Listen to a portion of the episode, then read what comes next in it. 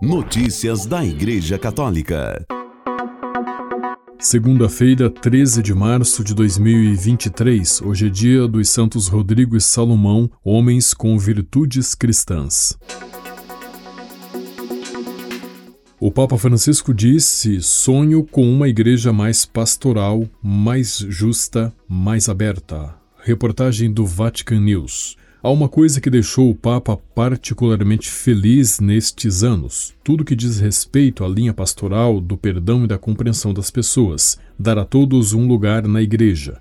A afirmação foi do próprio Francisco a Elisabetta Piquet, jornalista do jornal argentino La Nación, em sua nova entrevista concedida na Casa Santa Marta por ocasião do décimo aniversário de sua eleição em 13 de março.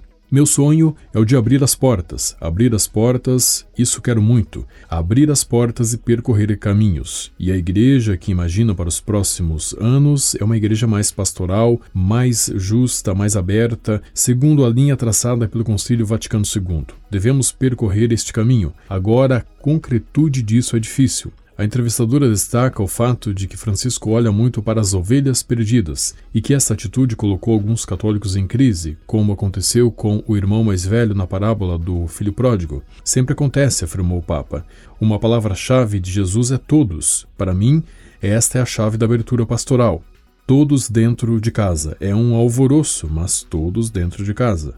Certo, sublinha, há resistências e oposição diante das mudanças. Também Jesus sofreu muita oposição, mas é preciso agir na liberdade do Espírito Santo e buscar a vontade de Deus. Francisco fala da formação dos futuros sacerdotes e indica a necessidade de uma revisão dos seminários. Sobre a questão das reformas, ele observa que os dicastérios foram reorganizados e o próprio Colégio dos Cardeais está agora mais livre. Em relação ao âmbito econômico, homenageou o cardeal Peu, que o ajudou a iniciar a reforma econômica. Sou muito grato a ele. Agora, afirma, a Secretaria para a Economia está me ajudando muito nesse sentido. Primeiro foi o padre Guerreiro, que em três anos e meio organizou as coisas, e agora tem um leigo, Maximino Cabaleiro. Sobre a conversão do papado, mencionada em seu documento programático Evangelii Gaudium, recorda o quanto foi feito por Paulo VI, um grande homem, um santo,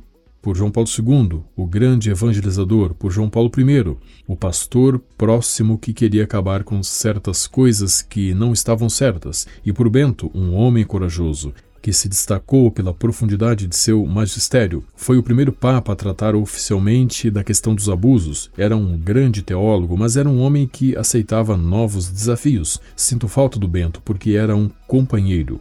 Sobre a sinodalidade, destaca que é um processo em andamento. Há cerca de 10 anos houve uma reflexão séria e foi redigido um documento que assinei, junto com os teólogos, no qual dizia: Este é o máximo a que chegamos, agora há necessidade de algo mais. Por exemplo, era aceito por todos que as mulheres não pudessem votar. Assim, no Sínodo para a Amazônia foi feita a pergunta: por que as mulheres não podem votar? São cristãos de segunda classe?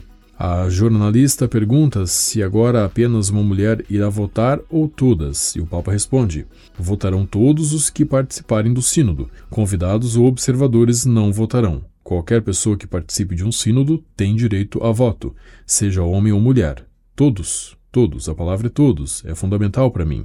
Francisco então afirma que não está escrevendo uma nova encíclica e responde negativamente à pergunta sobre se ele foi convidado a escrever um documento sobre o tema gênero. A esse respeito, reitera fazer sempre uma distinção entre o trabalho pastoral com pessoas de diferentes orientações sexuais e a ideologia de gênero. São duas coisas diferentes. A ideologia de gênero, neste momento, é uma das colonizações ideológicas mais perigosas. Vai além da esfera sexual. Por que é perigosa? Porque dilui as diferenças. E a riqueza dos homens e das mulheres e de toda a humanidade é a tensão das diferenças. É crescer por meio da tensão das diferenças. A questão de gênero dilui as diferenças e torna o mundo igual, uniforme, tudo igual. E isso vai contra a vocação humana. A entrevistadora introduz então o tema da Ucrânia, perguntando ao Papa se os massacres que estão ocorrendo neste país podem ser definidos como genocídio. É certamente uma palavra técnica, genocídio, responde Francisco, mas é óbvio que quando se bombardeia escolas, hospitais, abrigos, A impressão não é tanto de ocupar um lugar, mas de destruir. Não sei se isso é genocídio ou não. Tem que ser estudado, tem que ser bem definido pelas pessoas, mas certamente não é uma ética de guerra a que estamos acostumados. O Papa acrescenta que o Vaticano está trabalhando neste momento por meio dos canais diplomáticos para ver se pode obter alguma coisa, mas especifica que não há um plano de paz do Vaticano, mas sim um serviço de paz, que vai adiante com discrição com quem está aberto ao diálogo, também em vista de um encontro de representantes a nível mundial sobre esta questão, o Vaticano está trabalhando. O Papa depois reitera: Estou disposto a ir a Kiev. Eu quero ir para Kiev, mas com a condição de ir a Moscou. Vou aos dois lugares ou a nenhum. Quando perguntado se ir a Moscou é impossível, ele responde: Não é impossível. Não estou dizendo que seja impossível. Não é impossível. Esperemos conseguir.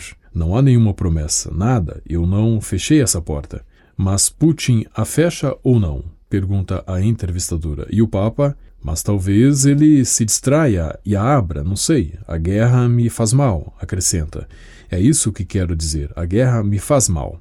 Depois há o tema de uma possível viagem à Argentina. O Papa reitera que deseja ir à Argentina e que, se até agora não fez, é por uma série de motivos que se somaram ao longo do tempo. Não houve nenhuma recusa de ir, estava tudo planejado. Aconteceu que as coisas se complicaram. Foram dois anos de pandemia que cancelaram as viagens que tinham de ser feitas. Quero ir, espero ir, espero que eu consiga realizá-la. Mas acrescenta: a salvação do país não virá da minha viagem. Irei com prazer, mas que se pense um pouco nas coisas que devem ser feitas para o país seguir em frente. Por fim, respondendo a uma pergunta sobre os erros cometidos nestes dez anos de pontificado, o Papa indica a causa de cada erro a impaciência. Às vezes o sangue sobe a cabeça, então se perde a paciência e quando se perde a paz, se escorrega e se comete erros. É preciso saber esperar. Notícias da Igreja Católica. A Diocese de Caratinga, Minas Gerais, comunica com grande pesar o falecimento do padre Douglas Ferreira Leite, até então vigário paroquial da paróquia de Santa Bárbara de Fervedouro, diz em nota o bispo de Caratinga, Dom Emanuel Messias de Oliveira. Padre Douglas Leite estava desaparecido desde terça-feira, 7 de março, quando saiu para atender confissões no município de Divino, Minas Gerais, mas não chegou ao local. Na quinta-feira, à tarde, a polícia encontrou o corpo do padre Douglas no distrito de Bicuíba, em Miradouro, nas proximidades de onde o carro dele havia sido encontrado. O corpo foi encaminhado ao Instituto Médico Legal do município de Muriaré, em Minas Gerais. A polícia investiga o caso, mas ainda não há informações do que teria acontecido. Notícias da Igreja Católica. Conferência Episcopal Polonesa rejeita acusações de encobrimento de abusos contra João Paulo II. A Conferência Episcopal Polonesa disse que mais pesquisas de arquivos são necessárias para avaliar de forma justa uma nova alegação, baseada em relatórios da Polícia Secreta Comunista de que o Papa São João Paulo II teria encoberto abusos sexuais de crianças por um sacerdote enquanto servia como arcebispo de Cracóvia, na Polônia, antes de se tornar Papa. Essa alegação foi incluída em um documentário transmitido na segunda-feira, 6 de março, pela emissora de televisão polonesa TVN 24. Notícias da Igreja Católica. Católicos criticam um projeto de lei nos Estados Unidos que pode violar segredo de confissão. O projeto de lei 74 da Câmara de Delaware está entre as propostas para acabar com proteções ao clero em leis obrigatórias de denúncia de abuso sexual. A legislação gerou críticas da Diocese Católica de Wilmington. O sacramento da confissão e seu sigilo de confissão são aspectos fundamentais da teologia e da prática sacramental da Igreja. Isto não é negociável. Nenhum padre ou bispo católico quebraria o sigilo da confissão em nenhuma circunstância, disse a Diocese de Wilmington na segunda-feira, 6 de março. Notícias da Igreja Católica. Porque a solenidade de São José será celebrada em 18 de março este ano, portanto, no próximo sábado. Você já sabe, a solenidade de São José é no dia 19 de março. Entretanto, este ano, a celebração do esposo de Maria, patrono da igreja, será antecipada para o dia 18 de março. O motivo é que 19 de março cai justamente no quarto domingo da quaresma e, de acordo com as normas universais do ano litúrgico e calendário romano geral, os domingos desse tempo de preparação para a Páscoa têm preferência em relação às solenidades dos santos. Com a colaboração das agências ACI e Vatican Media, você ouviu o Boletim de Notícias Católicas que volta amanhã. Notícias da Igreja Católica.